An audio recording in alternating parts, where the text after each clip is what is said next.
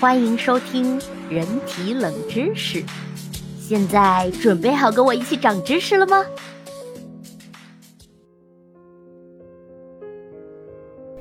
那我们先来看看那个长久以来的误解是从何而来的。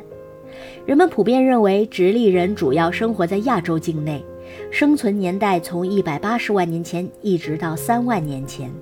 从还原的图像能看出，直立人保留了一些介乎于猿和人之间的原始特征，比如脑袋上的上窄下宽、额头较为低平、嘴巴向前突出等。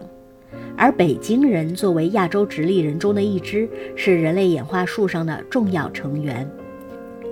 有一种观点认为，北京人所属的直立人是具有地域性特征的多态种。各地区直立人之间的差异，可能与当时的气候环境造成的相对隔离有关。在地理隔离的情况下，东亚地区的直立人和非洲的直立人分别演化出了后代智人。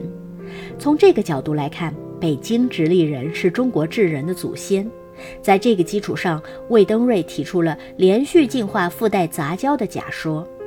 该观点认为，中国的古人类就是连续进化的，并且进化出共同的特征，比如北京猿人与现代中国人有一些共同的特征，出现在头骨正中央的狮状隆起、下颌圆枕、铲形门齿等。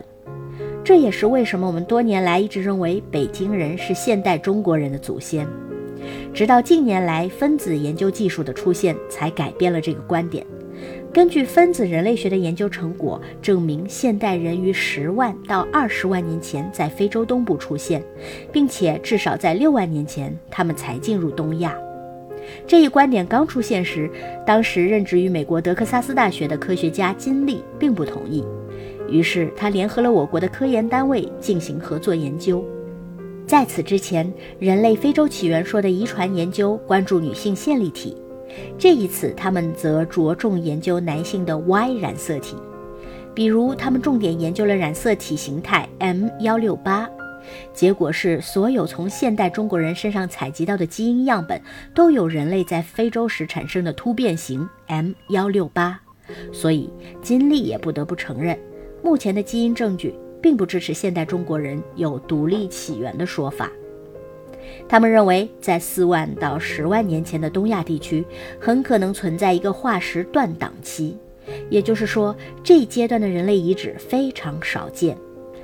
四万到六万年前，源于非洲的现代人到达我国的南部，逐渐取代了当时生活在那里的直立人种。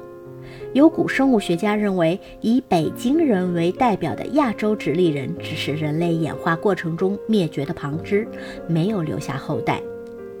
尽管北京人并不是我们的祖先，但他对研究人类早期进化有着不可磨灭的意义。通过对北京人的研究，我们发现他们当时的脑容量大约为一千零八十八毫升，现在的人类为一千四百毫升。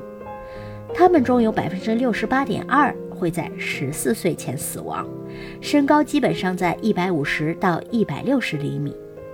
然而，令人遗憾的是，当时从周口店遗址中发掘出来的五个头盖骨遗失了。追溯这段往事，实在是令人悲愤不已。日本全面侵华战争开始后，北京很快就沦陷了。当时，为了保证头盖骨的安全，中国决定把五个头盖骨送往美国保管。结果很不幸，这批头盖骨在运送的过程中遭到了日军的拦截。等到战争结束之后，这批头盖骨却下落不明了，而他们的丢失也成了考古学史上的世界奇案之一。有人说他们还在协和医院的地底埋着，有人说他们已经被送到了美国，也有人说他们被日本运到了国内，又或者是日本人不知道其重要性，将他们毁坏了。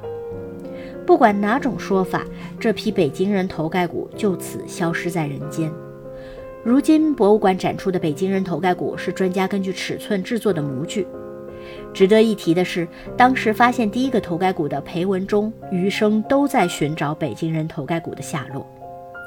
一九六六年，裴文中在寻找了二十年仍杳无音信后，又组织了对周口店的挖掘。他最大的愿望是希望能再次从自己手中找到中国猿人的化石。可惜天不随人愿，这次仅挖掘出了一块额骨和一块枕骨，这是目前仅有的少数的北京猿人头盖骨化石标本。万幸的是，关于头盖骨的大部分模型、照片和论文都被保存下来了。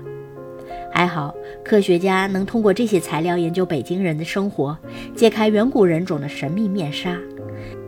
当然，也希望消失的北京人头盖骨化石未来能回到我们的手中。